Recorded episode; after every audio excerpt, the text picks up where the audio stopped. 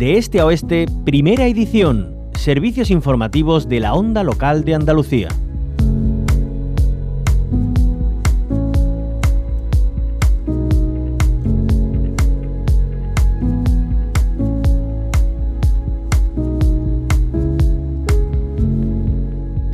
Volvemos en la onda local de Andalucía a presentar las iniciativas que tratan de mejorar la vida y la calidad de vida de la ciudadanía. Conocemos otras eh, iniciativas premiadas con los premios ODS Andalucía Local del Fondo Andaluz de Municipios para la Solidaridad Internacional, el FAMSI. Nos lo presenta nuestra compañera Concha Cabrera. Los ayuntamientos andaluces están trabajando de manera intensa para esa consecución de los objetivos de desarrollo sostenible en muchas políticas, tanto sociales, económicas como productivas y ambientales. Y vamos a hablar con tres de los ayuntamientos que han sido reconocidos en estos segundos reconocimientos ODS local Andalucía. Vamos a empezar por el Ayuntamiento de Camas, eh, con su Consejo Municipal de la Infancia y la adolescencia, que está trabajando desde distintas perspectivas, por un lado desde la interculturalidad y en ese aspecto saludamos a Sandra Bedoya, ella es concejala delegada de interculturalidad en el Ayuntamiento de Camas en la provincia de Sevilla. Muy buenos días, bienvenida Sandra. Buenos días. Muchas gracias, enhorabuena por este reconocimiento. ¿Qué supone?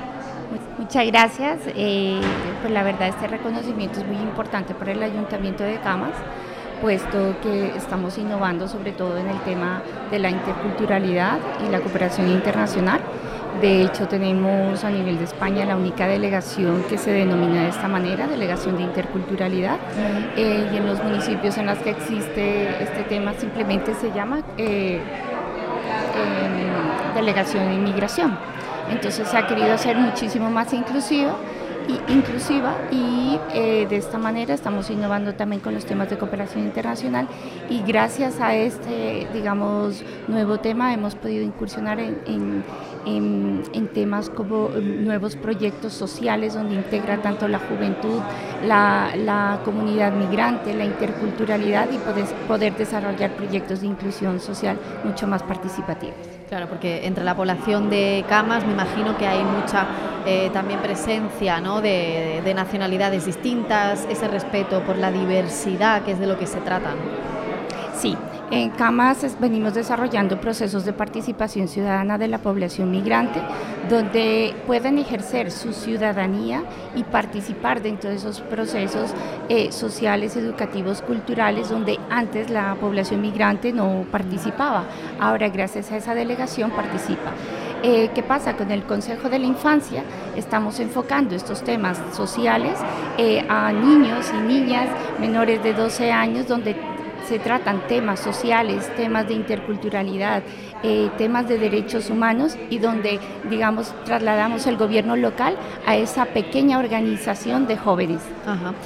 Es muy importante, ¿no? Involucrar, por tanto, a los más pequeños, a los jóvenes, eh, ejercer ese derecho a la participación ciudadana.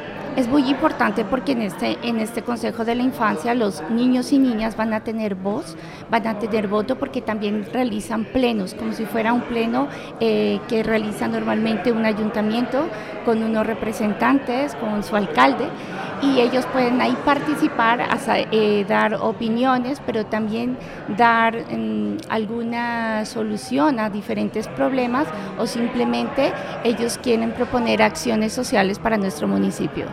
¿Y, ha habido alguna así destacable que se haya conseguido, algún hito que nos puedas comentar, Sandra?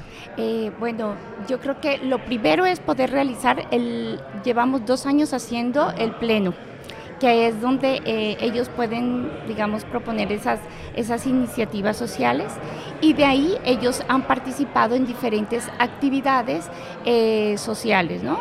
dentro, por ejemplo, ellos están participando el día de de la diversidad sexual, el LGTBI, el Día de la Interculturalidad o también en el 25N. Qué bien, pues eh, enhorabuena de nuevo por esa labor que se hace en el Ayuntamiento de Camas, por tener muy presente la interculturalidad, eh, también trabajar por la inclusión social, la diversidad, el respeto, como decíamos, a la diversidad, eh, tanto de origen o procedencia, ¿no? como de otro tipo, ¿no? mucha diversidad y eso es bueno siempre, se enriquece nuestra sociedad. Sandra Bedoya es concejala delegada de interculturalidad del Ayuntamiento de Camas, en la provincia de Sevilla, que tiene ese Consejo Municipal de la Infancia y la Adolescencia que lleva dos años de recorrido con los más jóvenes y, pequeños de la localidad participando en esos plenos proponiendo ideas y, siendo escuchados, que eso también es, muy importante. Así que enhorabuena Sandra y muchísimas gracias.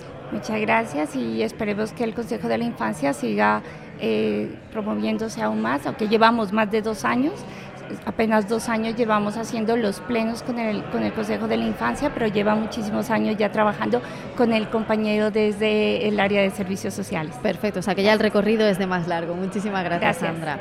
Y, bueno, pues ahora hablamos también de cultura, porque en otra provincia andaluza, en Córdoba, en Carcagüey, su ayuntamiento pues puso en marcha un festival de música muy especial, el Festival Son Raíz, y por ese, esa iniciativa cultural también es reconocido en estos premios y vamos a conocerlo con Lucía Sánchez Julián, la primera teniente de alcalde del Ayuntamiento de Carcagüey. Muy buenos días, Lucía, bienvenida. Muy buenos días. Muchas gracias y, enhorabuena. Muchas gracias. ¿Esto qué supone para un municipio como Carcagüey?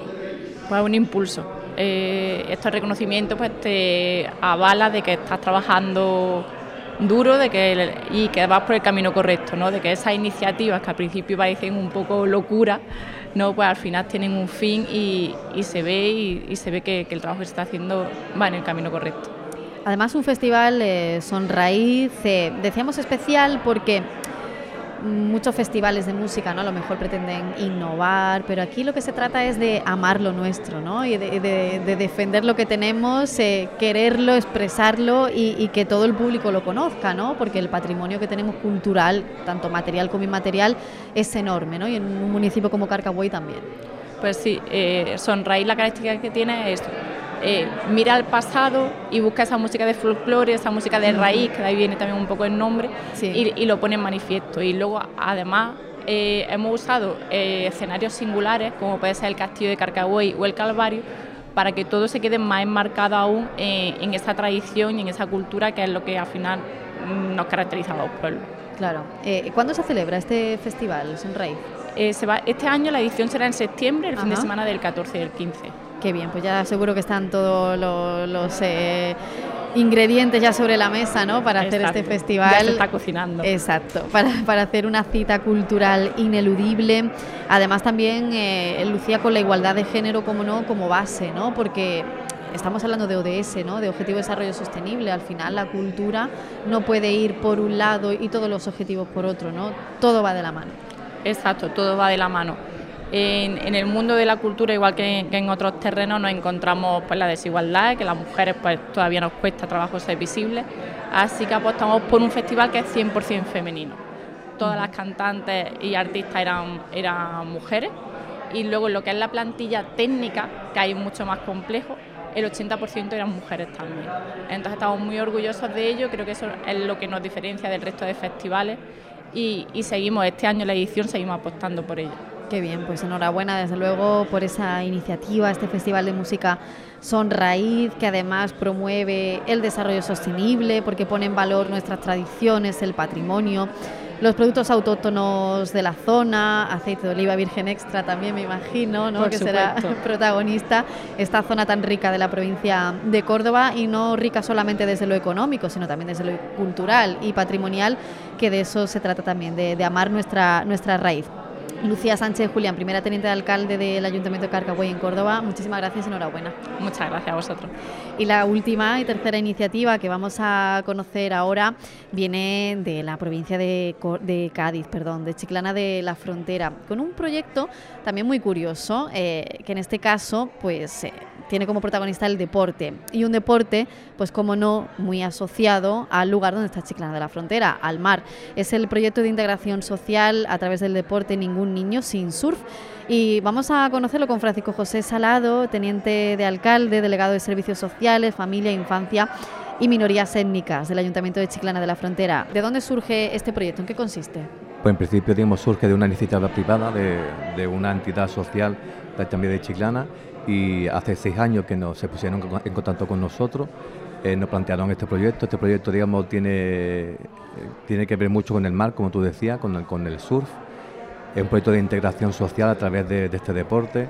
Es un proyecto de integración, como digo, porque eh, los niños que participan, niños niñas y adolescentes que participan, pues presentan un tipo de limitación física o económica o social o, o sensorial. Entonces, pues pretendemos con este deporte pues hacerles, digamos, en ver que sean valientes, que se enfrenten a la vida tanto a las olas como fuera de las olas, ¿no? Entonces, la verdad es que es un proyecto muy novedoso, innovador y que también ha, ha conseguido varios premios en otro, en otro, en otro tipo de instituciones, ¿no?